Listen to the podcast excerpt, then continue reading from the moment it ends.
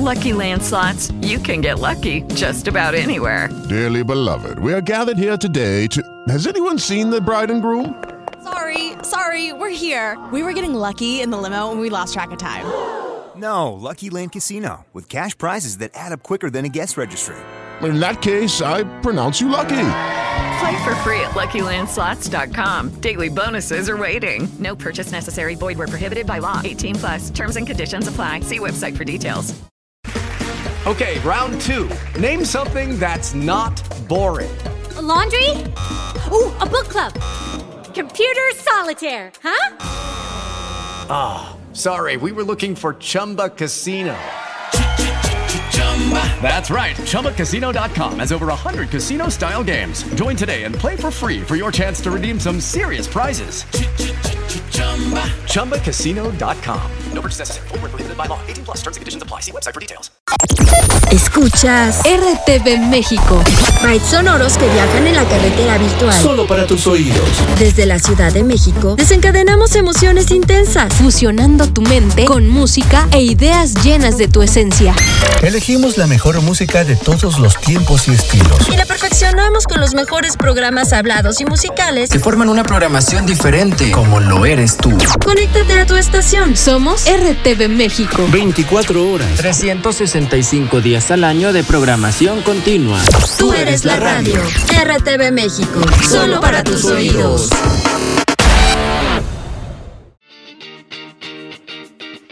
Hiperboria Radio está en las mejores plataformas digitales para que disfrutes de nuestra programación a la hora que quieras, donde te encuentres y con quien estés. Escúchanos en Spotify, Apple Podcast, iHeartRadio, Amazon Music, Google Podcast, Deezer y Spreaker. Hiperboria Radio, un lugar para ti y tus plataformas digitales.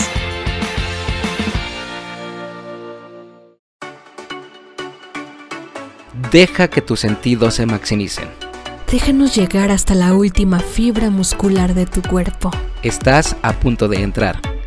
Bienvenido a nuestra área disca. Bienvenido a nuestra área disca. Un lugar donde el capacitismo sale bailando.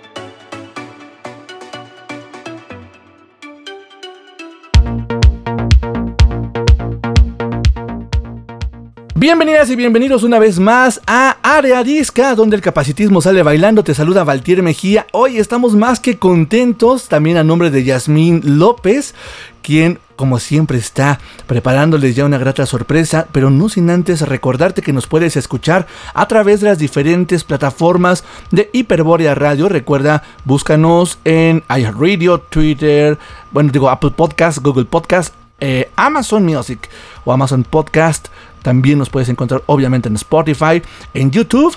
Busca así como Hiperborea Radio.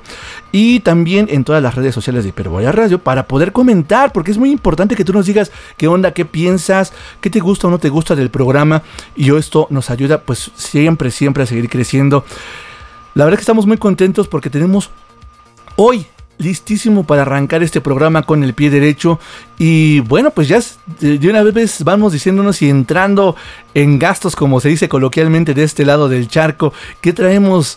Y arráncanos con nuestra entrevista del día de hoy. Valtier, pues eh, muchas gracias. Fíjate que traigo eh, a otro gran invitado y bueno, siguiendo eh, también con estos invitados que trabajan en la ONCE y que la ONCE pues ha sido un referente a nivel mundial y también un gran apoyo para países en América Latina bueno, en México, ¿no? Pues, pues sabemos muchas publicaciones, a nosotros desde que éramos chiquitos no nos tocó, eh, pues sí leer eh, publicaciones que venían de la ONCE y bueno, pues todas las referencias que, que tenemos, ¿no?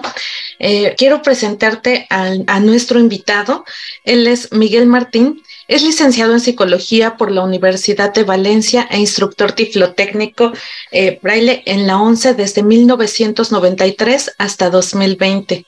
Eh, también ah, trabaja como voluntario en la FOAL, que es una fundación que tiene la ONCE y que, bueno, como sabemos, coopera con América Latina dando apoyo y formación a diversas instituciones del continente. Entonces, eh, pues bueno, vemos, Miguel, una gran trayectoria y eh, pues me da hoy muchísimo gusto recibirte en Área Disca. Miguel, sé bienvenido a esta Área Disca en donde el capacitismo sale bailando. ¿Cómo estás?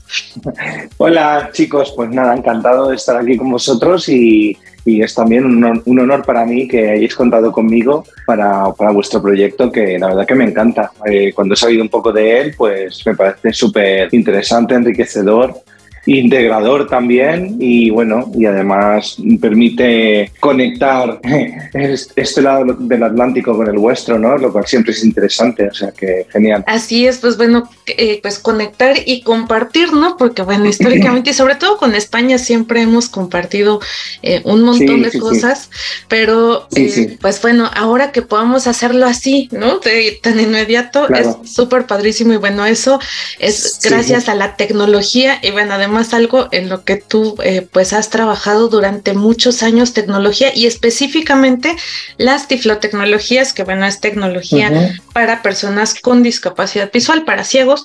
Eh, pues cuéntanos eh, qué, es, qué es esto de la, de la tiflotecnología como un poco más a detalle y pues cuál es su importancia de incluirla para personas ciegas. Bueno, pues a ver, la tiflotecnología viene un poco de como de dos palabras, ¿no? El tiflos, que es griego en... en, iba a decir que es griego en ciego, que es ciego en griego. bueno, pero es griego antiguo. También creo que hace una referencia a una isla en la que, según parece, enviaban a los ciegos del lugar. No sé, eso no tengo muy contrastado. Pero bueno, en todo caso, tiflos tiene que ver con, con ceguera en, en griego. Y tecnología, bueno, ya sabemos todos, ¿no? La tecnología lo que es entonces, la tiflotecnología sería un poco la tecnología aplicada a la, a la ceguera y deficiencia visual. Entonces, bueno, por extensión, lo que, lo que se, se, estudia en tiflotecnología es todo lo que tiene que ver con tecnologías de asistencia que hagan que una persona ciega pueda utilizar pues, cualquier eh, dispositivo tecnológico de la manera más autónoma posible. Entonces, bueno,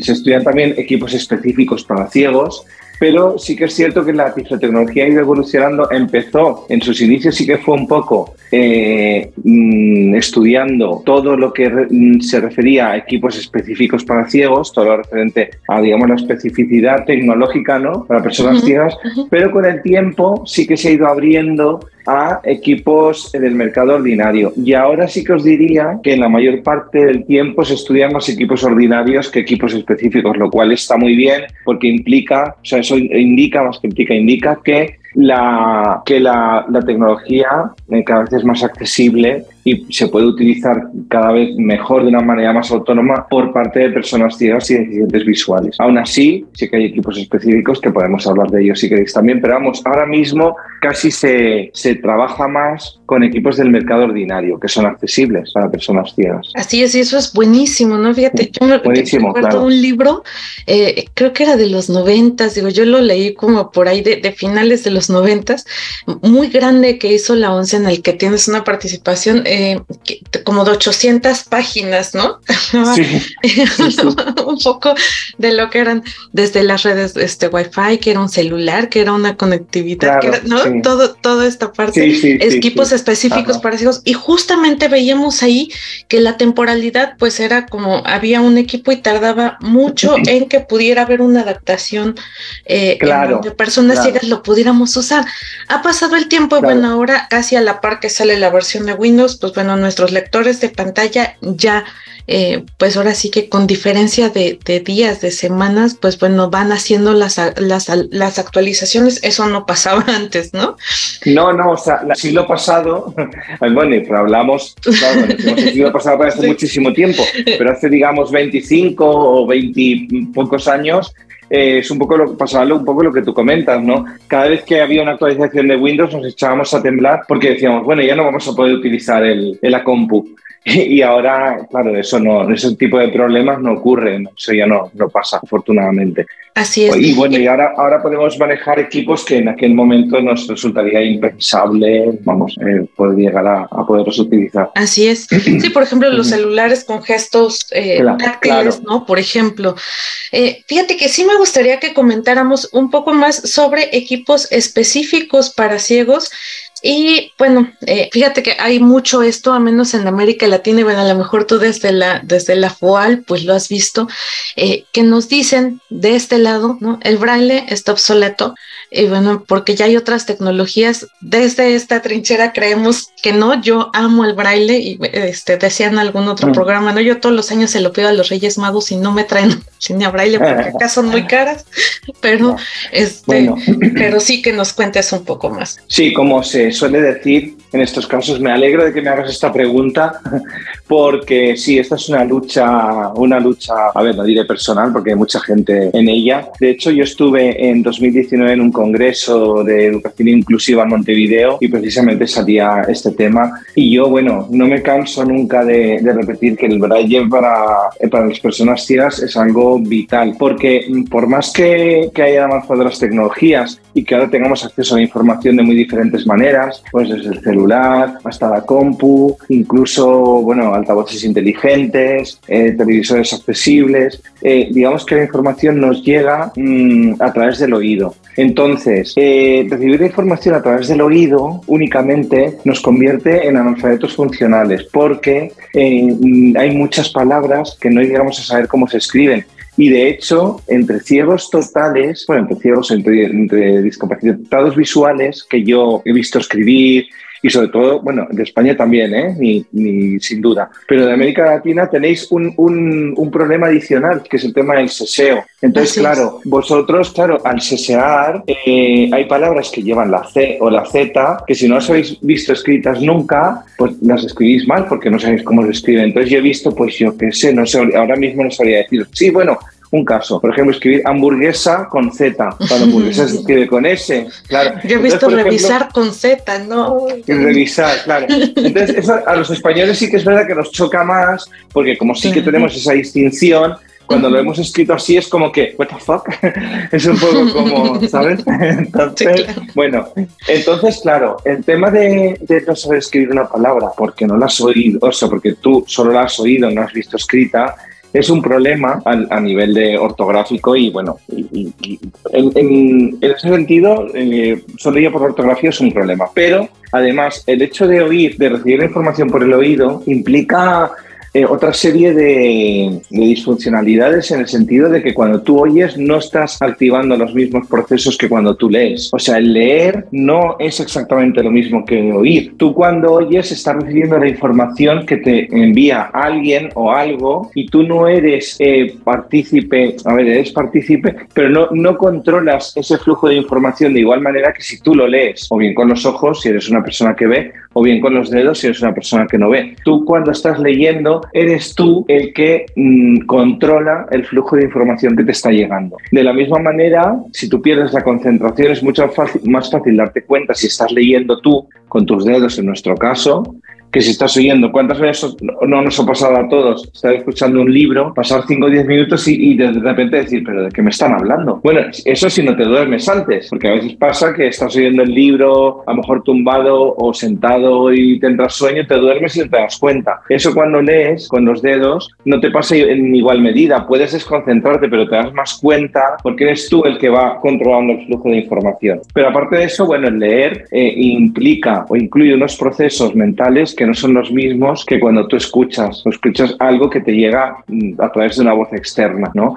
Por eso es tan importante que nunca perdamos lo que es la, propia lectura, ¿eh? no, no perdamos el poder leer, en nuestro caso con los dedos, aparte de para poder saber cómo se escribe exactamente una palabra. Y por eso es tan importante, tan importante que las líneas Braille formen parte un poco del currículum de la gente, de la gente que no ve y que las instituciones tomen conciencia de la importancia de, estos equipos para poderlos tratar pues, a los centros educativos o en, la medida que sea posible a las personas ciegas que no tengan recursos eh, para poder comprarlos por ellos mismos o al menos algún tipo de ayuda. Eh, para poder, o préstamos, en fin, hay distintas, distintas posibilidades para llevar a cabo esta, esta función, ¿no? Eh, pero claro, yo bueno, también entiendo que, es un poco lo que comenté también en, Uruguay, también entiendo que, que, la situación a veces es la que es y que no siempre se puede, se puede hacer esto, pero, pero bueno, eh, creo que hay que hacer los esfuerzos para que las personas ciegas no pierdan nunca el contacto con la lectura en, braille. En braille, así es, y ahí, va la de los 40 mil millones. ya.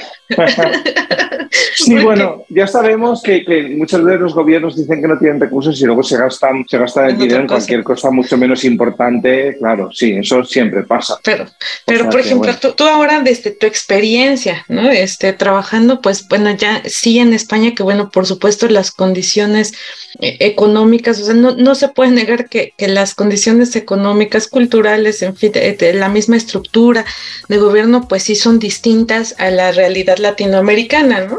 Y también este acercamiento que has tenido a través de FOAL, eh, pues bueno, con todo el trabajo, ¿tú cómo?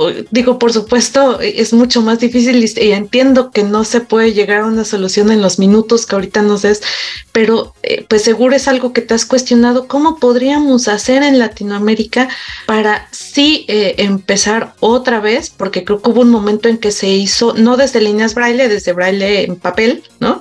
Pero bueno, sí retomar esta enseñanza, aprendizaje y uso continuo del braille y bueno, incorporando por supuesto esta tecnología que, que a veces no es tan accesible en costos eh, de este lado, eh, al menos decimos sí para el gobierno, pero bueno, para una persona este, ya. No, no lo es. A ver, eh, no, no lo es y, y, tampoco tenemos que ser ingenuos porque aquí en España también está pasando esto la gente, eh, los chicos en, los colegios empiezan a aprender braille, empiezan a utilizar eh, las líneas braille en mayor o menor medida, pero sí que es verdad, sí que es cierto que el hecho de poder acceder a, a la información escrita eh, a través de, voces sintéticas, de, motores TTS, que nos permiten de una forma más cómoda poder leer cualquier cosa, poder oír cualquier cosa, hace que, los chicos empiecen a enganchar con la tecnología de voz, digamos, y dejen el braille a un lado. Y eso también pasa en España. Y mira que en España casi todos los chicos suelen tener línea braille en, en sus casas eh, prestadas por la ONCE. Entonces, lo que ocurre es que, claro, eh, mm, tú cuando lees en braille, por bien que leas, nunca vas a leer tan rápido como con una síntesis de voz que además vosotros también sabréis, eh, o la gente que nos, que nos esté oyendo, que sea ciega, que tú te puedes poner la voz a una velocidad que la gente que ve se asombra y dice, pero ¿cómo puedes oír eso si yo no entiendo nada? Entonces, claro, los chicos además se la ponen a unas voces que a veces a mí mismo me cuesta entender. Entonces, claro, eh, al final prima un poco lo que es la, eh, la utilidad, la utilidad que eso les brinda y es el poder mm, acceder a la información de una forma muchísimo más rápida eh, y, en menor tiempo, ¿no? Poder leer más cantidad de información en un menor tiempo.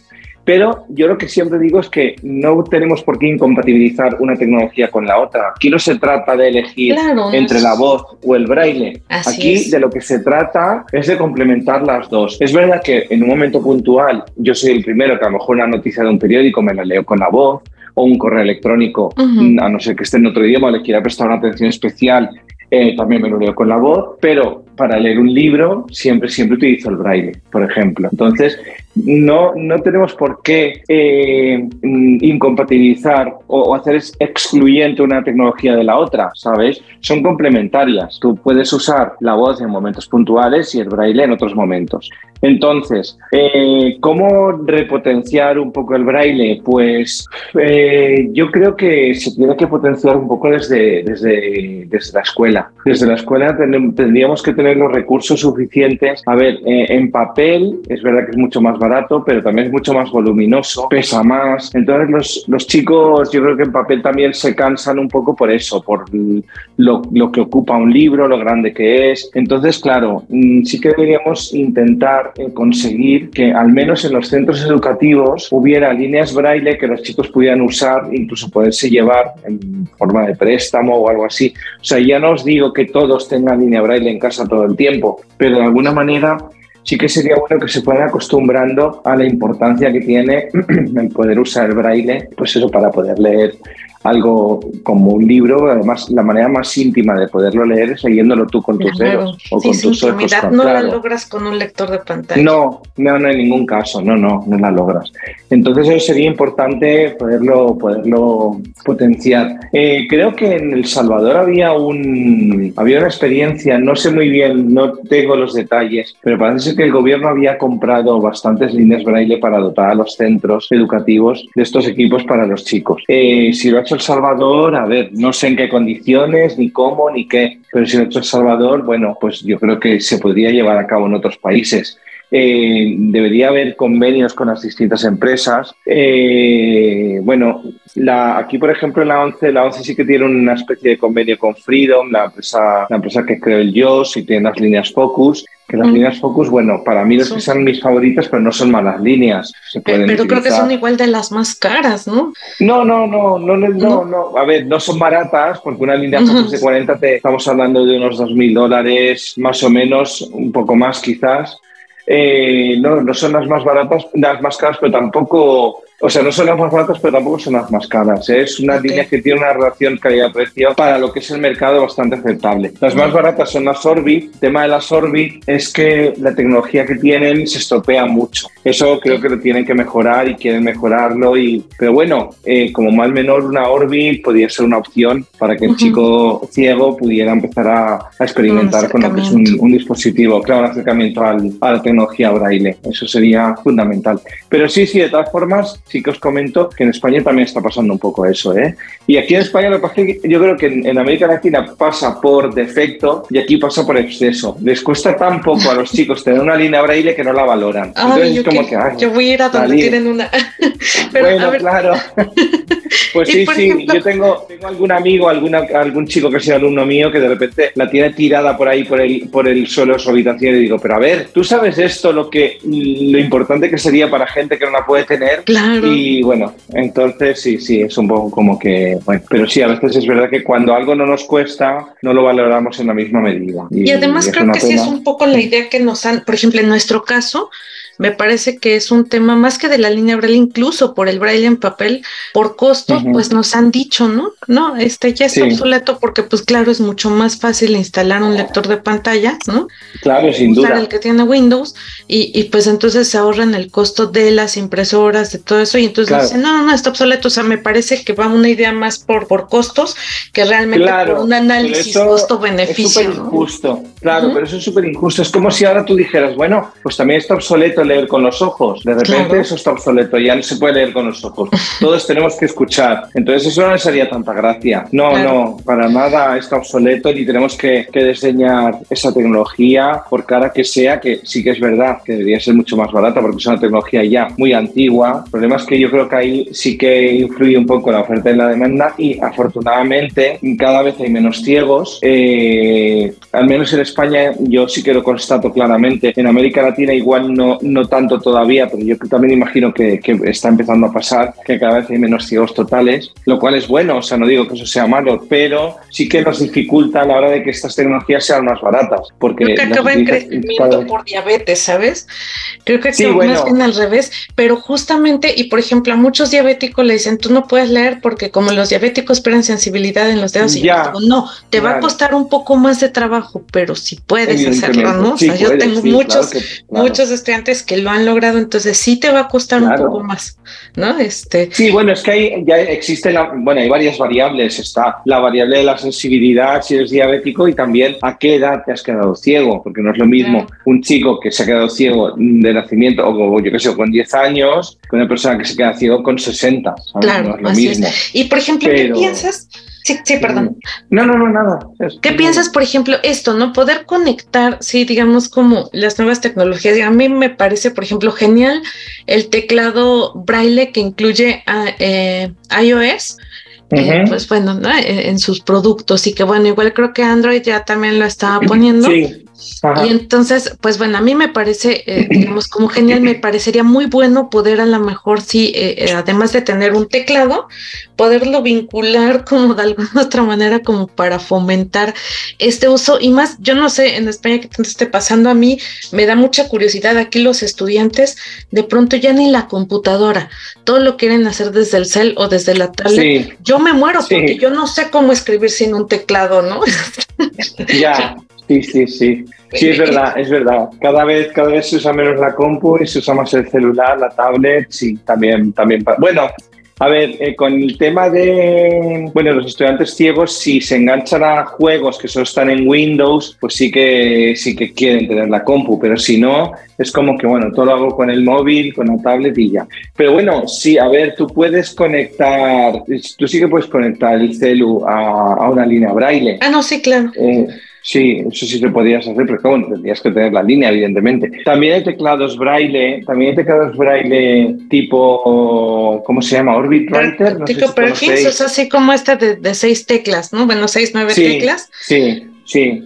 que bueno, igual para quienes nos escuchan, igual vamos a poner alguna imagen, que bueno, el teclado, pues les cuento, ¿no? Es un, un teclado que tiene seis eh, teclas básicas que representan cada uno de los seis puntos braille y bueno, tiene otras teclas que tienen funciones como el espacio, bajar renglón, este, retroceder, algunas otras funciones, pero las seis teclas básicas son estas. Y el teclado que incluye iOS y Android, pues justamente es un teclado de seis puntos, se acomodan los dedos y bueno, es simulando como pues escribir en Sí, es un teclado muy interesante, es un teclado virtual en pantalla, es muy interesante, la verdad es que mucha gente lo usa. Y hay un teclado físico que es el Hable One, no sé si os suena o habéis oído, que mm, les funciona también a ver, en, en, iOS la forma más cómoda de escribir con el, con el móvil es cogiendo el móvil eh, con las manos, eh, lo agarras con las manos y con la pantalla mm, hacia afuera. Hacia ti, no, hacia, hacia afuera. Y entonces escribes eh, con los dedos sobre la pantalla que lo tienes hacia afuera. Es una forma un poco extraña de escribir, pero cuando te acostumbras va rápido. Pues ese teclado del Fable One funciona igual. O sea, no es para tenerlo apoyado en la mesa, es para tenerlo en, tu en tus manos y escribir con los dedos, digamos, hacia afuera. Es un poco raro, pero, pero funciona cuando te acostumbras, funciona, va rápido. Lo que pasa es que, bueno, eso, a ver, está bien, estamos en las mismas. Son tecnologías que, que, nos pueden servir, que están bien que estén, pero que no tienen nada que ver con el braille en sí, porque no puedes leer, solo podrías escribir. Entonces, de lo que se trata es de poder tener. un dispositivo, es solo una entrada en donde puedas. Claro, es, una, es entrada, no es salida. Entonces, deberías tener un dispositivo con el que poder leer eh, braille directamente desde el celu o, o, desde la propia línea. En fin, eso hay distintos modelos de líneas braille. Unas son autónomas en el sentido de que te permiten eh, manejar información en la propia línea, en el propio dispositivo, y otras son terminales de otros dispositivos, bien sea una compu, un celular, una tablet, en cualquier otro, otro dispositivo. Otro dispositivo. Así es. Y bueno, pues ya casi para terminar, cuéntanos, ¿hacia dónde crees que, que va, que nos está llevando eh, la tecnología? A lo mejor de pronto hace 20 años pensábamos, algún día vamos a estar así, pero bueno, ahora como ves, eh, las cosas como van cambiando rápido, ¿qué espera, que nos esperen tiflo tecnologías? Ya, es difícil hacer una previsión por lo que tú dices, porque va todo tan rápido y de hecho, ¿quién nos iba a decir a lo mejor hace 15 años que los hijos podíamos manejar un dispositivo táctil? como puede ser el iPhone. Yo me acuerdo de las primeras veces que, que vi o que alguien me insinuó que íbamos a poder manejar un, dispositivo táctil sin teclas y yo decía, ah, eso no puede ser, eso no va a ser posible. Y ahora mismo no nos imaginamos, ¿no? Sin, sin, un iPhone o, sin un Android, sí, sin un teléfono táctil. Entonces no sabría precisar por dónde van a ir, por dónde va a ir la tecnología. Ahora se está hablando ya de las gafas, de las gafas de realidad aumentada, eh, que bueno, que igual pues también las podríamos llegar a manejar. No sé, no sé. Eh, yo soy, a ver, mm, yo por naturaleza soy más bien optimista, entonces pienso que el braille no va a desaparecer y que la tecnología de las líneas braille pues se va a ir abaratando. Ahora hay distintos modelos con, con, con pantallas braille más grandes que te permiten incluso dibujar gráficos, aún son muy caras, pero creo que esa tecnología pues, también va a llegar a los centros educativos y que espero que cada vez se pueda usar más. Pero tampoco quiero ser falsamente optimista y me doy cuenta que la tecnología tecnología de voz es muy potente, muy rápida y que la gente se engancha mucho a oír con voz antes que a leer en braille. Entonces creo que debemos renovar y redoblar esfuerzos para que sobre todo los chicos, para inocularles a los chicos la importancia del braille y que no, y que no lo dejen nunca de lado. Eso es, creo, que, creo que debería ser el, el, el mayor propósito de, de, la gente que nos dedicamos un poco a la tecnología y a enseñar tecnologías de existencia a, a, los, a los chicos, bueno, y a la gente en general. Hablo de los chicos porque, bueno, son un poco el futuro y si ellos se enganchan con el braille, pues el braille no se perderá. Yo no creo que se vaya a perder, siempre va a haber gente que lo use, pero, pero es verdad que la tecnología de voz es muy potente, mucho más barata y contra eso es difícil luchar, pero tenemos que intentar, tenemos que intentar que esto claro. continúe. Claro, sí. yo siempre les digo, el braille pues tiene que ser y hacer parte de nuestra vida, pero también de nuestra identidad como personas ciegas, ¿no? Claro, para mí claro. siento que es parte de, de, mi identidad, ¿no? Igual que mi bastón, este, entonces eh, y bueno, yo eh, comento, ¿no? Yo siempre marco un montón de cosas, de verdad, o sea, en casa uh -huh. deberían de ver, y en ese sentido creo que también las líneas braille son eh, muy útiles, pero bueno, sí te, digamos, esa es su pequeña limitante, ¿no? Creo que también seguir produciendo regletas y que uno pueda marcar. Sí. Sí, sí, este, claro, pues, claro. No sé, hasta las portadas de tus cuadernos, bueno, a mí me gusta ponerles frases y eh, yo Sí, por todos lados pero- pongo, ¿no? Cosas. Pero esto es lo, lo que comentaba yo antes de que las tecnologías nunca son ex- excluyentes, siempre son complementarias. Complementarias. O sea, el hecho de, de utilizar una línea braille no significa que no puedas usar una regleta o una Perkins, por ejemplo. Ujú. Simplemente es un complemento más que tú tienes y cada cosa la puedes utilizar para lo que necesites en ese momento. Yo es verdad que no escribo casi nada ya con la regleta ni apunto cosas en casa, es cierto, pero eh, entiendo que haya gente que sí que apunte más cosas en casa y, y- y que tenga todas las tecnologías a su servicio para poder llevar a cabo lo que necesite en cada momento, ¿sabes? Esa sería la idea. Miguel, pues muchísimas gracias por platicar con nosotros en Área Disca y en Hiperbórea Radio. Eh, que sepas que esta es tu casa. Cuando quieras eh, platicar con nosotros de cualquier cosa, los micrófonos están abiertos para ti. Eh, bueno, gracias por compartir eh, pues toda la experiencia que tienes. Igual no sé si, eh, si tengas alguna red social que quieras eh, pues bueno. eh, Bueno, no soy muy activo, no soy muy activo en las redes. Eh, utilizo Twitter, eh, soy... Ay, a veces ni me acuerdo de mi tweet, de mi, de mi usuario. Creo que es Miquel Marsu con Q, porque yo, bueno, yo vivo en Valencia y hablo también valenciano, entonces Miguel en valenciano, en catalán es Miquel, entonces Miquel Marsu. Eh, y bueno, en Facebook también podéis encontrar Miguel Martín Suesta. Eh, Insta no tengo porque no, como No. cosas así de fotos y tal, me he hecho perezoso ya para las redes y algunas ya ni las uso. Y de hecho ya os digo, no soy demasiado activo en Activo. redes. Pero bueno, No. pero sí estoy, estoy por ahí un poco, bueno, en Twitter, en Facebook y luego, bueno, pues no sé. Eh, iba a decir, no sé, ahí como, no sé, seguro que conocéis la sala de juegos, que es así una sala para jugar y eso ahí también estoy metido de vez en cuando, entro con los amigos. Eso sí. fíjate que no, y a lo mejor por acá nos ha faltado conocer un poco justo de, de estos juegos. Y yo Sí, antes era pues. como muy de jugar, pero bueno, igual si nos Sí. dejas el dato de la sala para que quien quiera, pues explore. Ay, yo seguro Sí, bueno, que me sí, gusta. sí. si busques en, en Google la sala de juegos, creo que es la primera opción que aparece. Creo que la página es qcsalon.net, pero bueno, eh, bueno, puedo enviaros si queréis eh, a través de Cristel o en todo caso, ya os digo, buscando la sala de juegos en Google aparece seguro, eh, como creo que primera opción. En todo caso, nada, yo también estoy dispuesto a, a volver a, a- a platicar con vosotros cuando queráis. O sea que no tengo ningún problema en, en charlar, seguir comentando estos temas o incluso hablar de juegos accesibles si queréis en Ah, algún sí. momento. O de más aspectos de la tecnología, lo que queráis. Yo, No, nada, encantado. hay, que, hay que hacer uno de juegos. Ay, eso, Bueno, eso es fascinante. bueno. Pues muchísimas gracias, Miguel. Pues bueno, seguimos en Área Disca, donde el capacitismo sale bailando. No importa si te levantas de tu mesa o nosotros te llevamos el servicio. Ya volvemos.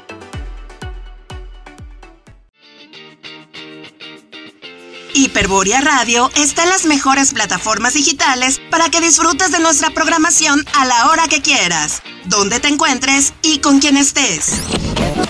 Escúchanos en Spotify, Apple Podcast, iHeartRadio, Amazon Music, Google Podcast, Deezer y Spreaker. Hiperboria Radio, un lugar para ti y tus plataformas digitales.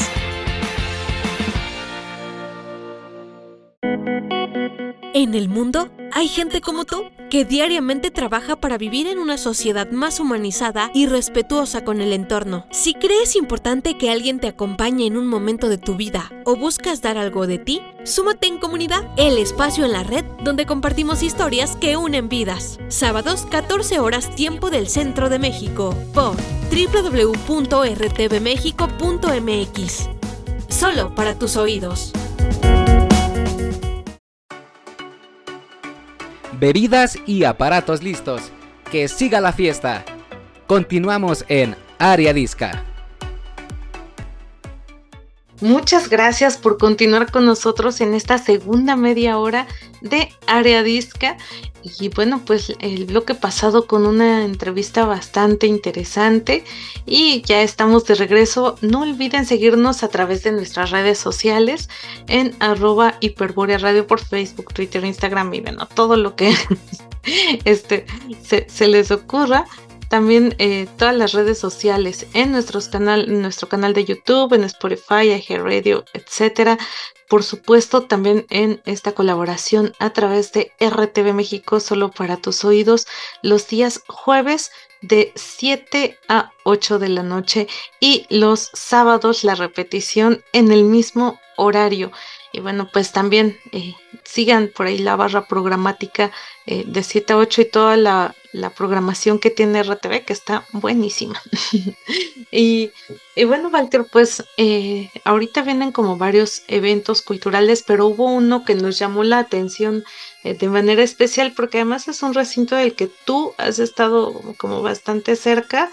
Entonces, cuéntanos qué, hay o qué pasará prontamente en Valparaíso. Claro, en el Foro Valparaíso, fíjense, Yasmin y todos quienes nos escuchan, que la semana pasada se inauguró una exposición porque trajeron una pintura de la nieta de los condes de Valparaíso al mismo foro, la, pues volvieron a, a, repatriar, por decirlo de alguna manera, porque estaba en España y obviamente pues la, la adquirieron, adquirieron la, pieza y la trajeron. Y esta es muy importante por dos temas. Fíjate, estimada, eh, ya si todos quienes nos, escuchan, eh, eh oyentes y RTV eh, oyentes, que María Guadalupe, la nieta de los, de, los condes de Foro Valparaíso, es la primer mujer en la historia de México que firma una pintura. Y esto es trascendental porque en aquellos entonces no existía o, el, arte de la pintura no era, como muchas otras cosas, digno que una mujer lo hiciera, ¿no? Entonces ella llega y afortunadamente pues con bien aplicada toda la posición económica que tenía, etcétera, dijo, lo voy a hacer y lo hizo. Y esa fue una imagen de la eh, Virgen de Guadalupe que firmó en 1794, si no me recuerdo, 1797, por allá en aquellos ayeres, y más o menos por 1810, cuando ella más o menos tenía unos 40 años, firma, o firma, pinta este autorretrato que se cree que es un autorretrato que además fue confundido, ahí te estoy contando todos los chismes de ahí de la casa, ¿no? Que fue confundido eh, cuando llegó a España en los 800 y no lo querían regresar ni repatriar en algún punto porque eh, se pensaba por, la, por el estilo de pintura que esta obra había sido pintada por Goya. Entonces, pues como que no, no va para atrás. Y cuando descubren que no fue pintada por Goya, sino por María Guadalupe, pues eh, ya permiten, después de 20.000 trámites internacionales y bla, bla, bla, que el Foro Valparaíso, que pertenece al patrimonio cultural eh, Citibanamex, pues pueda hacer este regreso. Y entonces la, eh, inicia la exposición a partir del público, a partir del pasado 13 de este, de este mes de julio, con eh, esta obra, pero además vas a decir esto que tiene que ver con con Área Disca. Lo interesante es que Foro Valparaíso se ha preocupado desde hace ya un buen rato en tratar de ser lo más inclusivo posible, lo más accesible posible eh, para personas con diferentes discapacidades, ¿no? Digo, entre otras cosas, pues, por ejemplo, en los miércoles de Noches de Museo, que se dan en México una vez al mes, hacen visitas guiadas con lenguaje de señas, eh, con lengua de señas mexicana, hacen eh, visitas guiadas para todas las personas con o sin discapacidad que lo necesiten. Eh, tienen una obra pictográfica muy interesante que data desde finales del siglo XIX, todo el siglo XX y parte del siglo XXI. Entonces, hay una, un recorrido que te van platicando. Si tú, por ejemplo, como un servidor que, soy ciego y que tuve la oportunidad de, acudir, pues te van platicando una persona, pero con una pasión jazz. De verdad, o sea, tenemos que vivirlo, tienes que ir para que verdaderamente. Eh, y, tienen que ir porque de verdad el, el vivir, tener esta oportunidad es impresionante. ¿Y sabes qué es lo mejor de todo esto? Es que es gratis.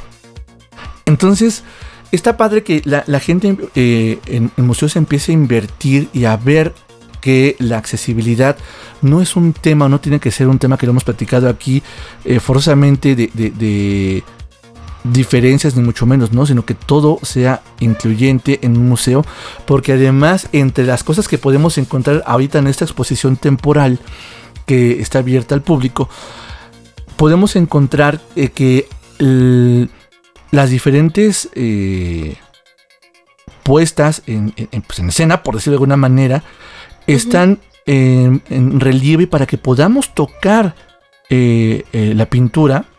Se hizo un, pues una miniatura, pero en relieve, con texturas, etcétera. Hay por ahí un, rompecabezas muy interesante para armar el rostro y armar la pintura, que es ah, para todo mundo. Hay una réplica, una maqueta eh, a escala real de eh, cómo, cómo, era el palacio de, los condes de Valparaíso, del edificio donde está hoy el foro, y está bien padre de verdad porque se han esforzado en tratar de replicar eh, las texturas de los diferentes materiales con las que está construido el edificio, es decir, replicar no solamente la, forma, sino las texturas de las, de las losas, de la herrería, de los remates arquitectónicos. Entonces, como ciego, yo acabo de conocer hace muy poco tiempo, por fin, un edificio de pieza a cabeza. No, es, es una cosa increíble en donde yo me siento bien contento y lo comparto con todos y todas porque es, es, es maravilloso ser parte de, ¿no?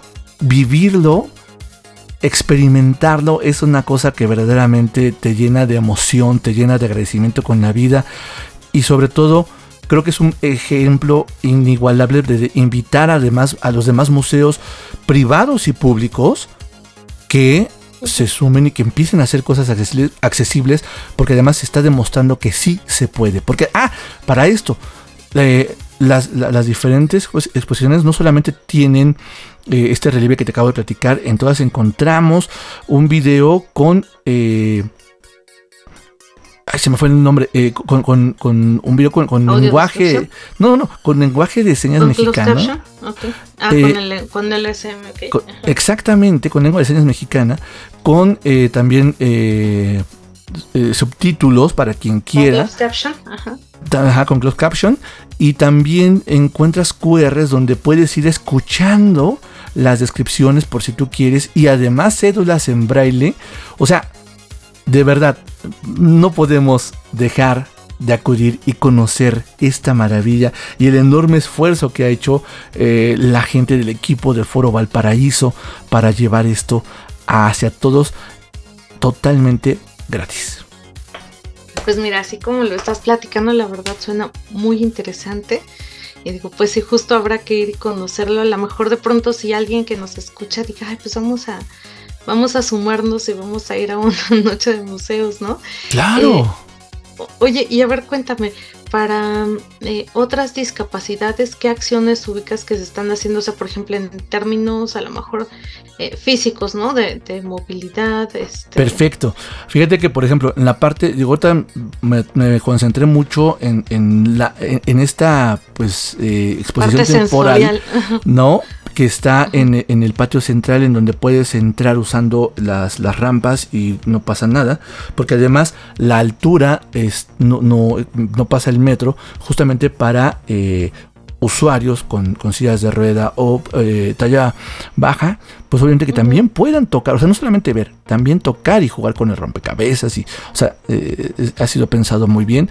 La parte del museo que está en el primer piso tiene acceso a través de un elevador, entonces también puedes subir al museo y puedes eh, andar por las salas del museo. No, no, no es una cosa, me he quedado boquiabierto realmente pues digo, creo que vale la pena ir, ¿no? Visitarlo. Y pues bueno, igual, ¿no? Eh, ahora sí que, justamente son acciones que vale la pena, pues sí decir, ¿no? Este, y, pues ahí está para quien quiera. Y les digo, sí, a lo mejor de pronto estaría bueno sumarse. Ah, sí, porque además, fíjate que yo andaba, yo andaba bien chismoso, ya sabes que no me gusta el chisme. Fíjense, y les platico de verdad. Eh, pueden ingresar a, la página del, del foro y puedes hacer eh, o programar visitas guiadas por grupos con o sin discapacidad y también no tienen costo. O sea, eh, el punto es querer ir. y creo que aquí sí me, atrevo a hacer una invitación y, a todos y todas que, que, acudamos, porque obviamente este tipo de acciones, y tú lo has comentado en otros programas, coincido contigo, si nosotros como usuarios no las consumimos, pues obviamente la gente que está entusiasmada con hacer algo diferente, pues también lo deja de hacer, ¿no? Entonces, qué mejor que aprovecharlo, vivirlo, disfrutarlo y tenemos que, acudir. Y que que no me pagaron el comercial, ¿eh? pero sí está, estoy e, emocionado. Estas miniaturas, estas cosas, réplicas que tienen, de pronto también las, eh, digamos, están accesibles para que las toque público sin discapacidad, ¿sabes? Sí. Es que eso está padrísimo, porque justo lo que hemos hablado, ¿no? Una visita no tiene por qué ser Em, digamos que no podemos hacer exclusión desde la exclusión, ¿no? Sí, sí, sí. Entonces, eh, pues bueno, de pronto podemos ir todos en grupo y disfrutar, eh, pues más o menos de lo mismo, digo más o menos porque evidentemente una pintura, por ejemplo, la disfrutaremos distinto, ¿no? Pero sí más o menos de lo mismo y eso pues creo que creo que está súper padre, ¿no? Que cualquier persona, porque además imagínense, o sea, tocar una réplica de un edificio, pues es algo que para, para cualquier persona que le guste sentir texturas, porque habrá quien no le guste, ¿no? Claro. Pero para cualquier persona que le guste sentir texturas, pues es bonito, ¿no? Y hay a quienes, eh, vaya, no, eh, es como un poco equivocado esto que dicen, ven, es que a los ciegos les gusta sentir. No, no a todos los ciegos les gusta sentir texturas. Y no tienes que ser ciego para que te guste sentir texturas, ¿no? Por supuesto este, y, y vivirlo de otra manera. Pues, híjole, qué genial recomendación, muchas gracias. Ahí está. Eh, pues un lugar más en esta ciudad para ir visitar y vivirlo y bueno pues eh, la invitación ¿no? a, que, a que vayan a que hagan su grupo a que vayan solos o acompañados pero que que lo vivan y que, y que sepan que si van acompañados eh, o acompañadas de personas que no vivan con discapacidad, pues igual lo van a poder disfrutar solos y no es como que así, ah, bueno, vete a tu sala especial, ¿no? Ajá.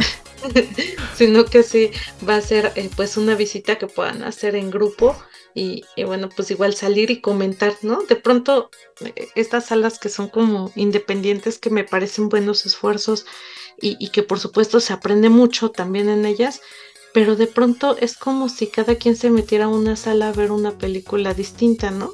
Por supuesto. Y entonces luego salimos y no podemos comentar. Y ya no platicamos igual porque la vivimos diferente. claro, si vamos al cine, el caso es que nos metamos a ver la misma película. Claro. entonces salgamos y podamos comentar. Amo tu analogía, ¿sabes? Porque al final de cuentas, ejemplo, yo soy eh, persona con discapacidad de nacimiento y para mí, si no, o sea, por más que me digan, no, pues mira, por ejemplo, voy a inventar, bueno, no voy a inventar, voy a poner un ejemplo. Eh, la Torre de Latino, ¿no? Pues es un edificio de acero con muchos cristales y muy bonito. Ah, sí, pues que a todo dar. Pero si no la toco, para mí no existe. Porque no tengo otra referencia, ¿no? En cambio, pues yo te puedo decir, y, fue lo que más me emocionó. Yo acabo de conocer un edificio. Y, y sentir las diferencias, por ejemplo, de textura entre cantera y tesóntele, pues bueno, también está padre, ¿no? Conocer realmente cómo es un, un torreón, ¿no? Cómo es una cúpula. Eh, pues está súper padre, ¿no? Entonces. Y además con texturas. Yo, yo, de por sí la forma me emociona, ¿sabes? El otro día, este, bueno, les cuento a todos y a todas quienes nos escuchan. Eh, le regalé a mi papá, para él es como muy importante el Palacio de Minería, él es ingeniero, entonces bueno, hay muchas cosas que han pasado, ¿no? Este, el, por el Palacio de, de Minería, entonces le regalé uno de estos rompecabezas en 3D del Palacio de Minería. ¡Wow! Y bueno, a él le gustó mucho, pero híjole, yo estaba súper emocionada así de cuando terminara de armarlo. Poder tocarlo, claro. Sí, para conocer la forma. Bueno, no tienen textura, ¿no? Son estos como, como de maderita. Pero ya, ya es ganancia. Pero, pero sí ya la forma, entonces de pronto sí también hacen la réplica de la textura, bueno, pues claro, le da una, un toque mucho más mágico, ¿no? No, y por ejemplo, para quienes ven, me estaban comentando que hasta también la iluminación eh, está allí, ¿no? Por ejemplo, para gente de, de baja visión, pues puede ver la iluminación real en miniatura en, la maqueta, lo que nos estaban comentando. O sea, es una cosa verdaderamente, quedé fascinado. Fascinado, fascinado. No, pues, pues qué bien, pues sí habrá que, habrá que visitarlo. Y bueno, pues ya les estaremos contando cuando vayamos. Sí, y también, y, si alguien va y nos quiere platicar, por favor, escríbanos a través de nuestras redes sociales de Hiperbórea Radio. ¿Cómo fue su experiencia? ¿Cómo realmente eh, si, están de acuerdo o yo me emocioné demasiado y la verdad es me proyecté, ¿no? Pero coméntenos, interactúen con nosotros porque es bien importante que ustedes todos nos den sus opiniones. El museo está en el centro histórico de la Ciudad de México y ahorita que estamos de vacaciones o que empiezan las vacaciones para muchos, pues digo, vale, vale la pena darse una vuelta. Está bien comunicado porque de hecho está a dos cuadras del metro eh, San Juan de Letrán, ¿no? Está eh, eh, en déjame acuerdo de la calle. Venustiano Carranza, número 60, casi esquina con eh, o entre eh, Isabela Católica y La Palma. Entonces es súper céntrico, súper fácil de llegar, puedes llegar muy, muy, muy, muy chido. Y digo, pues nosotros finalmente eh, pues intentamos justo traer esa información, pero finalmente es, es, nuestra percepción, entonces no nos crean todo, ustedes también vayan y compruébenlo. Duden de nosotros y dense una vueltecilla. Y después escríbanos en nuestras redes sociales, ¿sabes qué? Si estuvo medio piñatona tu opinión, lo que sigue, o si estuvo chida la comparto, ¿no? Se vale, porque al final de cuentas, eh, como bien dices, ya todo mundo pensamos diferente, y entonces qué mejor que nos podamos nutrir con, con estas eh, diferentes comentarios, opiniones, y para eso pues justamente está Área Disca. Así es. Oye, pues, ya que estoy emocionado, vamos con musiquita, algo rico, ¿cómo ves? sí, aparte la canción que elegimos hoy es, es una canción que a mí me encanta eh, bueno, de un gran señor, gran voz. Entonces, no, le hago mucha burla. no, no, no, pero que tú, tú sabes que, que, que, Miguel Bosé me fascina con el alma. Entonces, este, bueno, y aparte esta canción es como pues muy sabrosa, muy eh, de pronto, ¿no? Ya hemos metido acá ritmos eh, distintos y bueno, esta, no sé, esta noche de jueves se nos antojó poner algo tranqui y rico. Perfecto, pues vamos a escuchar entonces a Miguel Bosé con esta canción llamada Morena Mía. Y bueno, pues disfrutemos de la voz de Miguel Bosé y de... Ah, ¿Por qué no? La bonita letra. Regresamos, estás en área disca donde el capacitismo... Sale bailando.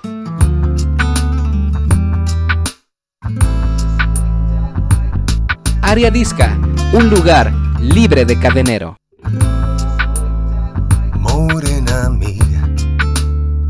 Voy a contarte hasta diez. Uno es el sol que te alumbra, dos tus piernas que mandan, somos tres en tu cama. Tres, morena mía. El cuarto viene después. Cinco tus continentes, seis las medias faenas de mis medios calientes. Sigo contando ahorita.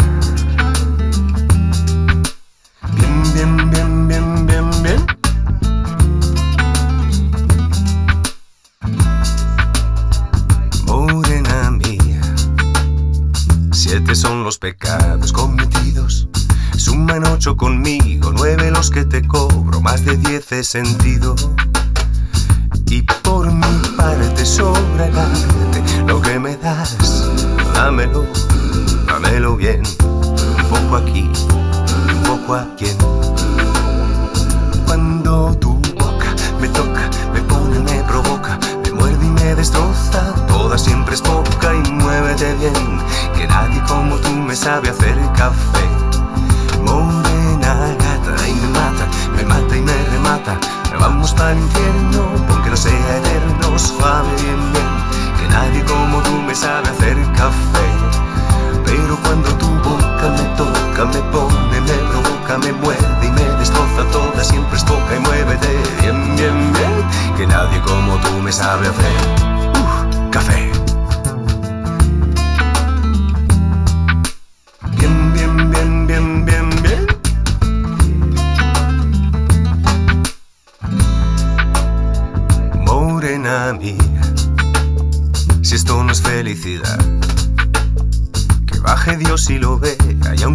Lo crea, esto es gloria.